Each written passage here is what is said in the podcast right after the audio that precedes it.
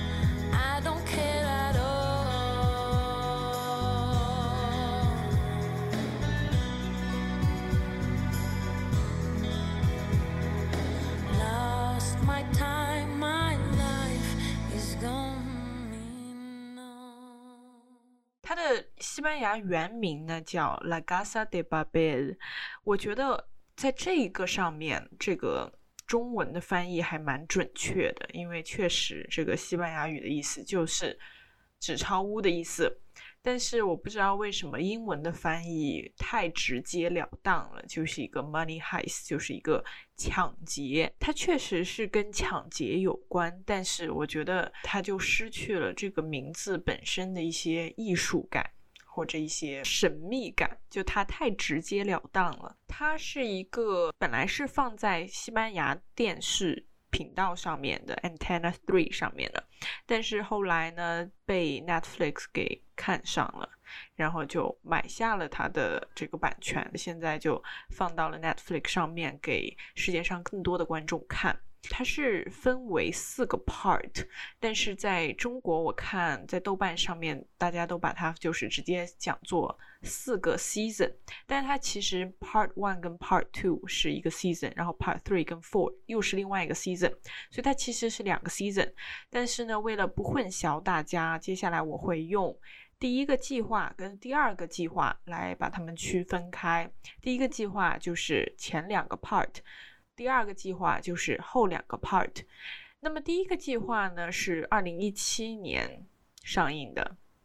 在那个西班牙的那个电视频道上。然后第二个计划是在一九年跟二零年先后上映的，在 Netflix 上面。然后现在呢，这四个都都可以在 Netflix 上面观看。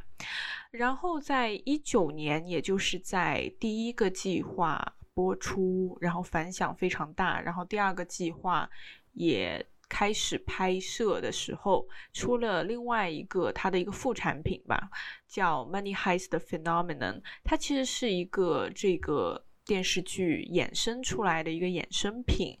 呃，是一个纪录片，然后它的形式我觉得还很有创意的，就是它把这个电视剧原作里面的一些片段。剪进去了，然后再跟主创制作团队的一些采访访问，把它做了一个结合，然后形成了一个差不多一个小时的一个有广做广告或者说做预告或者宣传性质的一个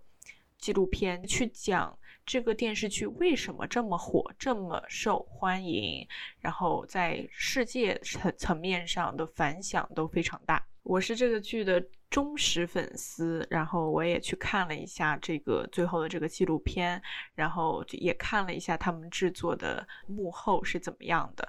还挺有意思的。如果听众们不太熟悉这个剧的话，那我先跟大家简单介绍一下，就是它主要讲的它它的内容是什么。它是一个抢银行的一个电视剧，它整个两个计划都是跟抢银行有关。然后这个剧里面的主角特别多，但是它有一个领头人物叫 Professor，然后这个叫 Professor 的男人呢，召集了。八个人组成了一个组织，然后每一个成员他们的名字都是用一个城市的名字来命名的。举几个例子啊，比如说另外一个主角叫 Tokyo 就是东京，然后还有 Berlin 柏林，还有 Rio 里约，还有比如说像 Moscow 莫斯科啊，Nairobi。Oslo 等等都是城市的名字，所以呢，他们就用这种代号来互相命名。他们之间一开始是不知道对方的真实名字的。然后呢，这八个人加上 Professor，他们就是一起来实施一个这个 Professor 的爸爸。他爸爸其实是去世，但他他的爸爸制定的一个抢银行的计划，然后由 Professor 来实施他爸爸的这个计划，为了纪念，然后呢，他们就一起实施这个抢银行的计划，最终他们带了二十四亿欧元从这个银行成功的逃走。然后他们是怎么实施这个计划的？首先，他们要劫持人质。他们劫持了六十七个人质，在这个 Royal Mint of Spain 银行是在马德里的一个还算是蛮大的一个银行。然后他们在这个银行呢坚守了十一天，为了印刷纸币，印刷那个二十四亿欧元。然后在这十一天和警方周旋，所以呢，这个就是他的第一个计划，在这个 Royal Mint of Spain。他们在第一个计划成功逃走之后呢，他们各自分散在世界的不同角落，很多都是在热带的海岛，然后享受他们的人生，已经是富豪的那种人生。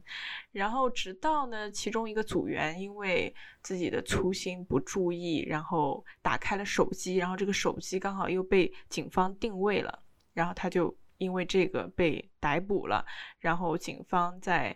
呃把他抓了之后呢，就用刑讯去逼供他，就让他呃供出他的这些同伴都在哪里。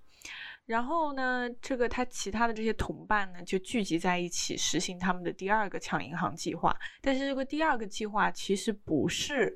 真正的去为了抢银行而抢银行，他们其实是为了挟持人质，然后作为条件去交换这个被警方逮捕的这个组员出来。所以呢，这一次呢，他们计划抢的是叫 Bank of Spain，就是西班牙银行，呃，也是在马德里，就是非常官方、非常大的一个银行。这个计划呢是相对于比第一个计划要难实施很多的，所以 Professor 一开始觉得他们是不能成功的，然后也做了一些反对，但最后呢，大家还是执意要救这个组员出来，所以呢，他就开始实施这个计划。所以他们又一次控制了一些人质，并且与警方交涉，这就是第二个计划的内容。所以呢，第一个计划跟第二个计划其实他们有很多雷同之处，比如说他们都是挟持人质，他们都是抢银行，他们都是跟警方周旋，他们都是在过程中遇到了一些阻碍，但最后呢，还是，嗯，还是命运之神还是站在了他们这边等等。所以其实我觉得，我个人认为啊，第一个计划。要比第二个计划好看一些，但是我看在豆瓣上啊，包括在一些国外的平台上的反响，好像跟我想的不太一样。他们好像觉得第二个计划更好看。那么再讲一讲这个剧的一些特点吧，也是它成功的原因。我觉得，首先它是一个制作非常精良的一个剧，从音乐到整个想法，到剧本，到演员。到整个 set up，整个嗯场景布置啊，production design 啊都很好。那么其中我觉得最值得来讲讲的是它的后期剪辑。如果你是从事这一方面的，我真的很建议你去看一下这个电视剧，它的一些后期剪辑，我觉得用运用的相当巧妙。首先，他用很多这种 flashbacks，就是一些倒回时间倒回啊，还有包括 time jumps，就是在不同的时间线上来回跳动。然后他还用了一些人物的一些叙述方式，呃，然后再用了很多这种 match cut，我不知道中文应该怎么说，但是就是把两个不同时间线、不同场景的画面，把它巧妙的。剪在了一起，然后就会让你觉得时间非常快，非常紧张，也也就带动了整个观众的这种紧张不安的情绪，跟着这个剧情非常焦灼的在那里观看。这个剪辑其实帮助了很多观看体验，我觉得。然后它同时它是一个非常有西班牙特点的一个电视剧。如果你熟悉西班牙的影视作品或者西班牙整体的这个人文文化，我觉得你应该就会知道，就是整个西班牙的这种。特点是什么？它其实这是一个犯罪类型的犯罪题材的电视剧，但是它同时它具有了一些非常精密的策划，呃，感觉天衣无缝的，整个 plan plan 的特别好，你就会觉得这个犯罪非常紧张，但它同时它又有一些情感线，它有一些非常热情的、非常呃冲动的一些感情在里面，所以它相当于是理性跟感性。兼顾并存的一个电视剧，它不是你只是去看他的天才犯罪，你也不是只去看他的呃情感、爱情、亲情、友情，而是他把两者都结合的非常好，然后也没有着重突出任何，它只是两个平衡的非常好，所以我觉得他的剧本。也是一个非常值得就是学习的一个模板，然后再讲讲它的成功。它是一个非常非常成功的电视剧，在二零一八年，也就是在这个第一个计划上映之后，他是获得了第四十六届 Emmy Award 的，就是最佳电视剧奖。然后在二零一八年同年呢，也获得了 Netflix 上面就是观看次数最多的 Non-English Language Series 非英语的语言的这个电视剧。然后它也是 Netflix 上面所有就包括英语、包括非英语所有电视剧里面，就是观看次数最多的其中之一。所以这个还是一个非常非常显著的一个成功。然后也是代表了观众对他的反响都非常的热烈。然后再讲讲他为什么这么成功。他其实成功的原因有很多，但是主要我觉得是跟他的主题很有很大的关系。他的这个整个故事，它其实是讲的是 story of failure 或者 story of losers，它讲的是失败和失败者的故事。它并不是一个超级英雄故事，并不是只有。故事里的主角才能完成的事情，虽然你感觉好像很天方夜谭，就是他们好像抢了这个西班牙最大的几个银行，然后又能活着出来，你好像觉得这是一个不可思议的事情，但它其实它的整个策划过程啊，整个。排兵布阵都是非常非常详细跟你讲的，并不是像一些好莱坞的那种无脑电影啊，就是你感觉啊，就突然就成功了，就突然就逃出来了。它不是这样的，它所有的都非常 step by step 的告诉你他们是怎么实施的，并且你会觉得非常有可行性。它并不是。不能成功的一个目标，所以我觉得他能够跟观众产生共情的地方就在于这个。然后第二呢，虽然他的结局看似是成功了，但是他的这个整个过程他是非常艰难的，就是他中间他是遇到了重重阻碍，并不是一帆风顺的。它里面有很多障碍，然后他呃也是失败了一些，然后。之间组员经常发生一些争执啊，然后互相不服啊，然后互相就都想做这个领头的人，然后都对对方不信任或者怎么样的，所以它中间它是有很多坎坷的，而这些坎坷恰恰是整个故事最精彩的地方，而不是他最后就是成功的抢了钱或者活着出来，而是之之间的这些种种的事故。这个才是这个精精彩的地方。然后呢，它还有一个主题，就是 against the system 或者 against the capitalism，就是它其实是跟整个政府系统，包括资本主义做一个对抗的。它是一个非常经典的一个草根。大战资本家的 这样一个故事，因为他首先他非常明白的，他抢的是银行，银行是什么？当然就是资本。然后呢，他又跟这种警察、跟政府做对抗。然后他在这里面呢，把警察也说的是，也不能说是一文不值，但是说他们就是没有良心的，比如说，呃，就是会去。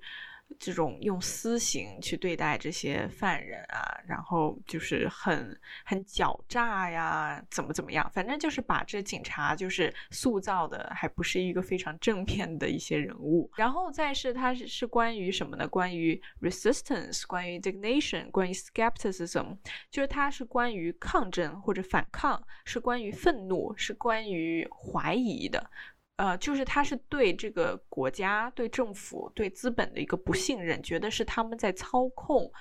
这些平民百姓的生活，觉得这些人是被控制了，是被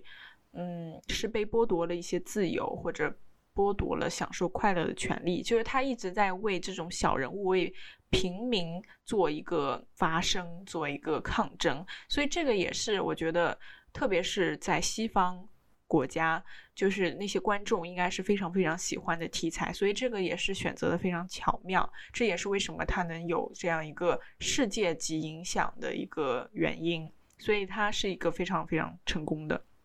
可以说，它现在是已经 gone viral 了，就是已经非常非常火爆了。火爆到什么程度，你们知道吗？就是特别是说西语的国家，他们的一些政治上面的一些抗议活动啊，他们都会穿这里面主角穿的一些服装。等一下我会讲到，就是他们的服装是什么。除了服装之外呢，他们会举一些广告牌啊、横幅啊，还有他们会开那种嘉年华呀，在嘉年华上面，他们就戴着这个主角戴的，嗯，这些面具啊，然后他们的服装啊，然后他们还去纹这个这个电视剧有关的这些角色的一些纹身，还有他们在特别是西域国家的这种城市的。墙上面啊，他们还会有这种这个电视剧相关的一些壁画，在那里涂鸦，然后画里面的角色啊，画里面的服装、面具啊。他们还会就是有些，比如说抢劫了，真的那种犯罪分子，他们竟然会穿着就是 这个剧里面服装去抢劫。我觉得真的蛮蛮有意思的，就好像真的大家就是就是已经疯狂了。对他们就是这种疯狂、非常狂热的崇拜和模仿和效仿。然后呢，这个剧呢，它还带火了一首歌，这首歌应该大家都很熟悉的。我在这一期节目里面也会放，但是大概的旋律就是啊，朋友再见那首歌的旋律，在这一个剧里面是非常 非常的火啊。然后他这部剧就是一出来，然后一疯狂之后，有很多世界上有很多。歌手啊，都去翻唱这首歌。他们歌的 MV 里面还穿着，就是这个剧里面角色穿的这些服装，戴着他们的面具这样子。所以我觉得真的很有意思。如果你们对类似新闻有兴趣的话，也可以上网搜一下，就是这部剧的世界级影响力。我说一下这部剧的一些亮点。首先，他的角色塑造的非常好，所以这个还是归功于他的剧本。他的角色是很 relatable 的，是很能让观众产生共情的。他其实都是一些平凡的人，都是一些这种边缘社会边缘的小人物啊，比如说一些。呃，以前贩毒进过监狱的呀，然后就一些犯罪分子啊，然后一些无所事事的人，一些退役的军人等等，这些角色他之所以很容易让人产生共情，还有一个原因是因为他们是会犯错的。就像我刚才说的，它不是一帆风顺的，它里面有非常非常多、非常非常多的事故。你看，他能拍，他能拍那么多集。四个 part，每一个 part 平均八集，三十二集的东西，它里面真的它有太多太多意想不到的意外了，就它并不是万能的。还有一个呢，就是他们每一个角色，他们都有自己非常非常显著的角色特征，你不会觉得。他们这么多角色，但有些是重复的，并不会，就是他们每一个人都有他们存在的必要性和意义。所以呢，这个我觉得是总体来说这些角色的一些特点吧。再讲讲分开来讲吧，每一个角色大概是怎么样的。首先讲的是两个。人，一男一女，他们是一对情侣，但他们在之前并不是情侣啊，在这个抢劫过程当中，他们慢慢互相产生了爱意，但是他们之间也蛮曲折的。这两个人呢，就是刚才说的 Tokyo 东京跟 Rio 里约这两个人，他们为这个剧增添的色彩，也是他们独一无二的色彩，就是他们的热情。这个热情呢，又刚好跟西语世界热情的象征。热情呢，除了能够由这两个角色来表现之外呢，它同时它还可以表现在里面一些暴力、一些 violence、一些枪战、一些 gun violence，还有它的整个整一条线，就是它的犯罪，然后包括它里面有很多 kisses and sex，然后这些同时所有东西混合起来都能。表现这个 passion，然后第二个角色呢是刚才说到的领头人物 professor，这个 professor 他注入给这个团队的血液是一股 unpredictable 的力量，就是他是一个完全无法预料到的一个角色。他其实才是里面就是 这个事故出现的最多的人。他作为一个领头羊，他作为一个里面就是智慧值 max，他们的智慧担当、脑力担当的一个角色，他在里面出现的意外事故是最多的。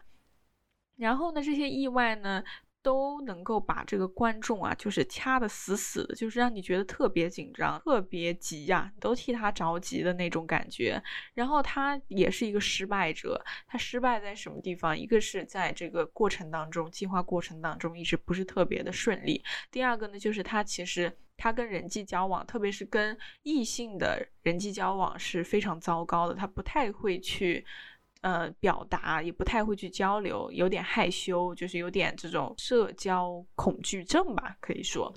然后呢，他的这个计划就经常因为他的 plan goes wrong，呃，他是一个非常 problematic 的一个角色。举个例子吧，他哪个地方我觉得他的他整个计划里面是没有料到的，就是他。Falls in love with a police investigator，就是他爱上了一个，就是在第一个计划当中跟他交涉、跟他谈判的那个警察的那个负责人，爱上了一个女警察。那个那个女警呢，也爱上了他。然后就很搞笑的，就他们两个就在第一个计划最后呢，他们就互相坠入了爱河。然后在第二个计划呢，这个女警就决定不当警察了，我要加入这个整个犯罪团伙，所以她也给自己了一个代号叫 Lisbon，里斯本，所以她也加入了整个组织。到最后呢，啊，给大家剧透一下吧，原谅我，我要给大家剧透一点点，就是 Lisbon，她就是那个女警，她在第二个计划当中。被警方控制了，然后想让他交代这个 professor 的位置，但是他没有交代，因为他爱他。然后这个 professor 呢要去救这个他的爱人，所以对之后会有这样的一个剧情。那么第三个人物呢是在第一个计划当中活着的，第二个计划当中死了的 Berlin 柏林。柏林呢他是 professor 的亲哥哥，但是他呢。他是有疾病的，而且他这个疾病是绝症，所以他在第一个计划当中，最后他牺牲了。当然，他牺牲不是因为生病，当然他注定是要死的。那他第一第一个计划当中，他是被这些警察在最后攻破了他们，然后他牺牲了。他其实是一个有点反社会人格的感觉，就是他呃是没有这种。同情心的，然后是一个非常心狠手辣的、非常变态的一个角色，所以他在第一个计划当中，他是执行的是那个执行长的日角色，他是控制、负责领导整个团队。就是 Professor，他不是在整个计划实施的这个过程当中的，他是作为一个在外面，嗯，然后。用那种变声器去跟警方交涉谈判的那个人，实施计划的小队里面呢，Berlin 他是作为这个头，在里面领导着大家，但是大家都不是很服他，因为他们都觉得 Berlin 的，就是整个人他不是一个好人，然后没有什么，就是没有什么感情，非常冷酷的一个人，但是他，他到最后，他其实是，就是。他又出现了他人性那个柔软的一面，又出现了他的第二个 side of his character，就是他到最后他开始变得非常受观众喜爱，是因为他在最后呃牺牲的前一刻，他选择了保护一个人质，那个人质其实是。就是这个 Berlin 在第一个计划当中爱上的一个人质，然后呢，这个人质呢不爱他，但是呢，Berlin 最后还是选择保护了这个女孩子，然后自己牺牲了。所以到最后他死的那一刻，观众才感觉到了他内心是有柔软的那一面的，所以呢，又开始可以跟观众产生共情，然后观众也会非常理解他的这些行为。所以呢，他给这个。这个整个观看体验注入的又是另外一种新鲜的血液。刚才也讲到了，就是犯罪团伙跟人质之间的关系，这个也是我觉得这个剧有意思的地方。因为人质他并没有在这个剧里就是人质的角色，而是他甚至加入了整个这个犯罪的部分，就是这个这些犯罪团伙他们。意挟持了这些人质，就是让这些人质穿上他们自己的衣服，戴上自己的面具。这样的话，警方就不知道哪些是市民，哪些是犯罪团伙。所以，警方他不敢贸然开火的原因，就是因为这个。这些人质呢，有一些他跟这个犯罪分子呢，就产生了一些爱情。一个是这个 Berlin 跟那个女孩子，虽然那个女孩子不喜欢他，当然这个也算是算作是吧。另外一个呢是 Denver。Denver 也是另外的一个组员，一个男孩子。Denver 跟另外就是一个一个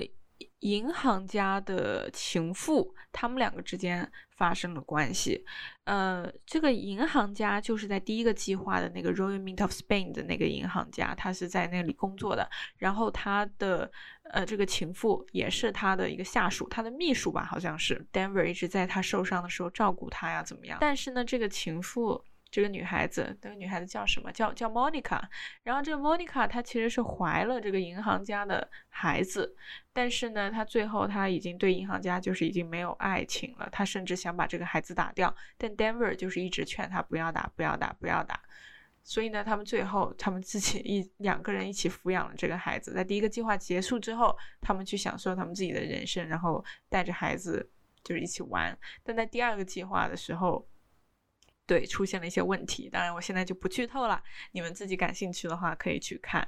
然后第四个角色呢叫 Nairobi，Nairobi 这个人呢，他他。代表的是那种无畏惧的精神，就是她其实是一个非常要强的一个女孩子，她是不服 Berlin 的管理的，所以她很想 take over，所以她经常就是拿枪指着 Berlin，然后让他让位，然后自己就自己来承担这个领导人的角色。她其实是一个母亲，然后她有一个五岁的孩子，但这个孩子去了孤儿院，然后因为。他呢一开始是贩毒，所以被抓起来了，所以他就跟孩子就见不到了，所以他一直就是想要见到自己的孩子。然后第五个角色呢是尔杜洛，他是就是我刚才说的那个银行家，第一个计划当中也是其中一个人质。他给这个剧带来的是这种 black humor，就这种黑色幽默。就是很有喜感的一个人，他是一个很坏的人，他其实是一个非常让人厌恶的一个角色，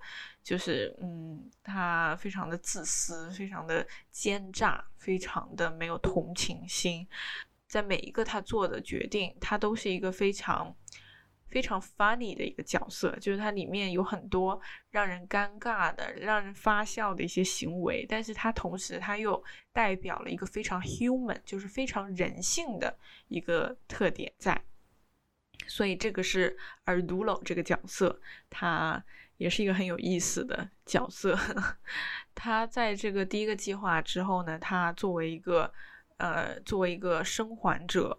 活着出来了。其实他。他们没有杀人，就是这个犯罪团伙，他们只是想劫持人质，他并不是想伤害这些人质，他只是用这些市民来做一个交换，做一个条件，并不是那种心狠手辣的杀人魔，而是就是把他们控制在那里而已。所以呢，阿尔杜洛他作为一个银行家，然后他又作为他自自称为第一个计划生还者。他就是召开了很多这种演讲啊，然后就是大家都很尊敬他，觉得他经历了那么多，然后又能活着出来，觉得他是这种勇敢的、坚强的象征。所以我觉得那里还挺讽刺的。讲完这个 character 角色这个方面呢，再讲讲他的。呃，另外一个我觉得很有意思的亮点就是它的真实性，就像我刚才说的，就是它并不是那种假大空的计划，就不是那种只能远观的这种计划，而是他真的是有在思考的，他真的是有计划的那种犯罪。首先，它的这种整个 technical process 非常的精良，就是它整个要去。抢劫的整个过程，它的整个方案都是非常的细节化的，然后它里面也有非常多的专业的一些工具、一些技术、一些机器在里面去帮助他实现这个计划。比如说，第二个计划里面，他是打算就是把所有的那种金条，银行里的金条都融化掉，然后然后再带出去。嗯，所以他们又找来了很多这种熔炉啊，这种。去融化金的这种技术在里面，所以它里面都还挺挺真实的，就你不会觉得非常的科幻，非常的遥远。第三个亮点，我觉得就是我刚才说的它的象征意义，它是一个非常非常有象征意义的一个一个电视作品。里面首先我说的就是那个 Bella Ciao，其实就相当于他们的一个国歌一样的一首歌。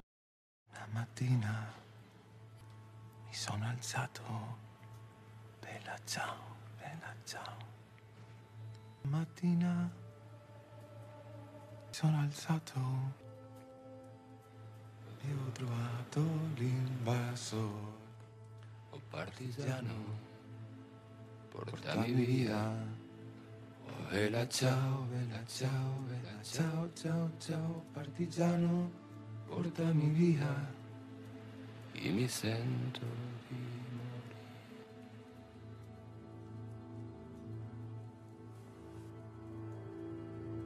E se io muoio da partigiano, oh vela ciao, vela ciao, vela ciao, ciao, ciao. E se io muoio da partigiano, tu mi devi seppellire, e seppellire lassù in montagna. Vela ciao, vela ciao, vela ciao, ciao, ciao e seppellire lassù in montagna sotto l'ombra di un bel fiore. E le genti passeranno, oh vela ciao, vela ciao, vela ciao, ciao, ciao.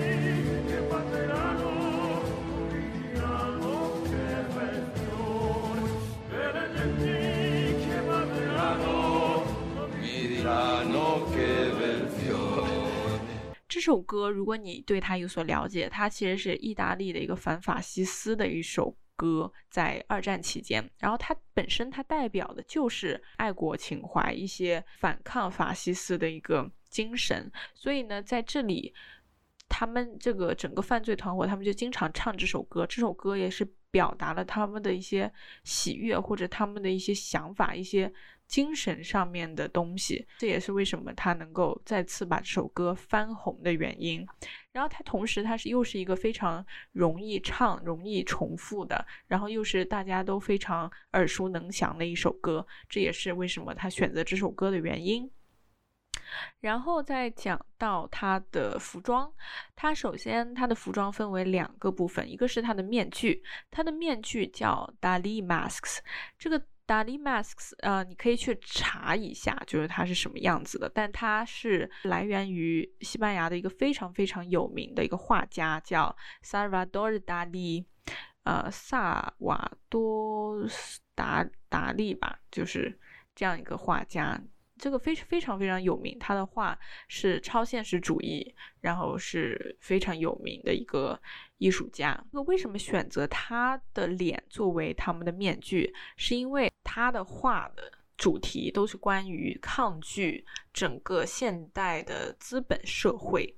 对这个人民生活的一个影响的。所以呢，这同时又去强调了他们的整个主题，就是对资本主义、对呃政府政权的一个抗议吧。他的这个服装除了这个面具之外，还有就是他的整个一个连体，就是那种工装连体服，整个服装都是红色的。红色有很多含义啊，它比如说焦躁的情绪、热情的情绪、警惕的情绪、压力的情绪、爱情。死亡抗争也在很多世界上一些国家的一些革命当中，也是扮演了自由的一个角色。比如说在法国革命，在古巴革命里面。所以刚才我说，就是在世界上很多其他的一些抗议当中，会穿上他们的服装去戴他们的面具。所以这个我觉得太成功了。就是你的电视作品作为一个。就是这种娱乐节目能够给世界带来这么大的影响力，我觉得是一个非常值得骄傲、非常值得自豪的事情。所以再次给他们掌声。然后再讲一下第四个亮点，就是它整个作品的制作过程的质量之高。这个也是我看，就是我刚才说的那个纪录片。呃，知道的，我一开始并不知道。首先呢，它整个。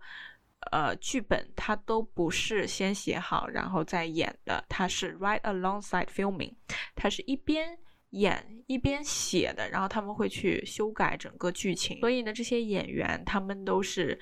they get the script in the last minute，就是他们在最后才拿到他们的修改完的剧本，他们并不是一开始就提前准备的，所以我觉得还压力还蛮大的吧，就。没有太充足的时间去排练啊，去背词啊，就还蛮即兴的。我觉得他的一些设置，我觉得就不是那种胡搞的那种。比如说第二个计划里面，他是要到水下去拍摄，所以他们就去了英国的一个非常好的一个水下摄影基地。就那个银行，它是把金条放在这个水箱里面去保管的，所以他们要拍摄出它的这种真实感。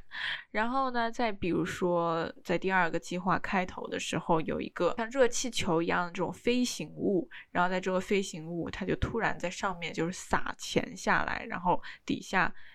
几万个这种市民在下面抢钱，然后他们也是拍了。很长时间才把这个这个镜头给搞到比较完美，所以我觉得他这个导演啊，包括整个制作团队啊，都非常的对自己作品的要求都很高，然后也希望能带给观众比较好的观感。所以这个呢，就差不多是这个整个剧的一些特点啊、一些亮点啊、内容啊，以及里面的一些。比较有意思的地方，在这个剧当中，我其实看到了很多其他的影子。当然，他自己他个体是一个非常独特的这个存在，但他还是有一些挺迎合我觉得观众的一些口味跟喜好的。他其实是一种对这种枭雄主义的狂热崇拜，这就非常复杂了。就是他做的事情到底是好是坏？当然，我们说就是我们不能只是用。好坏黑白来判断一个人的所作所为，但是在一般情况下，啊像这种犯罪分子在影视作品里一般是那种负面的角色，但是呢，这些负面的角色又同时能够给观众非常。深刻的印象，以至于很多观众呢，在看完一部影视作品之后，会非常留意这种扮演枭雄的这些角色。大家好像特别喜欢这种枭雄人物，我就想到了其他影视作品当中同样受人喜欢的一些枭雄人物。比如说，我觉得一个非常非常有标志性的，相信大家也都非常熟悉的就是在。蝙蝠侠黑暗骑士里面的小丑这个角色，Joker，他在一开始这个 Batman 里面是由希斯莱杰饰演的，然后在去年，哎，现在应该说前年，前年的那个小丑 Joker 那部电影里面是由呃 Joaquin Phoenix 饰演的。这个角色我觉得是一个非常代表性的枭雄人物。就他是那种非常冷血，嗯，当然最后他也是相当于给他洗白吧，就是说他其实也是有一些柔软处。他的想法是想要 build his own order，就是他对整个世界他有他自己的看法，他有自己的想法，他觉得这个世界是阴暗的，他觉得人性是阴暗的，他不信任别人，他不信任世界，他不信任会有光明。但是大家为什么这么喜欢他，或者这么就是你看完蝙蝠侠，你会很喜欢。蝙蝠侠，但是你也同时对这个 Joker 你是会非常印象深刻的，这个也是一个非常值得探讨的一个枭雄主义。还有一些，比如说像在 Fight Club，呃，搏击俱乐部里面的 Tyler Durden 这个主要的角色是由那个 Brad Pitt 饰演的。这个 Tyler Durden 也是他他的这个目标是想要 fight against capitalism，也是想跟资本主义做一个对抗，做一个。抗争，他的道德观不是特别明确，比如说他会去打砸抢啊，执行他自己的计划。你有没有发现，就是我刚才说到这些人，他都是不服从大流的这种法律，这种。呃，规则他是想要建立自己的规则，但是他确实也没有做太多伤天害理的事情，他只是他有自己的一个最终目标，然后他可以不择手段的去达到他的最终目标。然后还有的例子，比如说像在《老无所依》就是《No Country for Old Men》科恩兄弟的一部作品里面的这一个叫 Anton 呃的一个人物，也是一个主角，他是由。啊，Javier Bardem 饰演的一个主角，这个你如果看过《No Country for Old Men》，这个角色真的太吸引人了。首先是他整个表演太出彩了，然后再是他的长相非常的让人深刻，再是他的整个行为特征、他的轨迹、他的逻辑思维都是很吸引人的。他是有自己的 own set of morals，就他有他自己的道德观的，他是不服从于社会上的大道德观的。他是把自己当做一个命运之手，a hand of fate，他可以去决定别人的生死。还有一个例子呢，就是我能想到，就是在《Seven》七宗罪里面，John Doe 没有名字的一个 John Doe。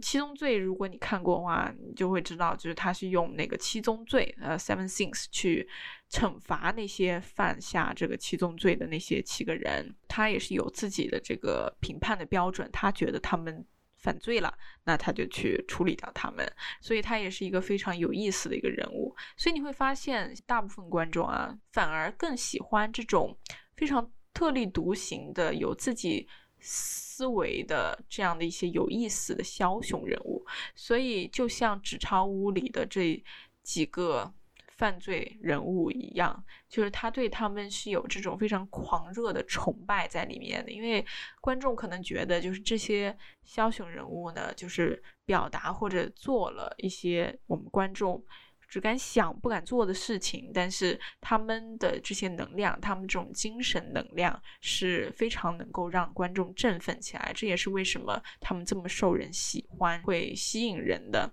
这样的一个原因吧？我觉得。好，所以今天就聊了一些关于《纸钞屋》（Money Heist）、La Casa de Papel，然后还聊了一些关于影视作品里的枭雄主义的狂热崇拜。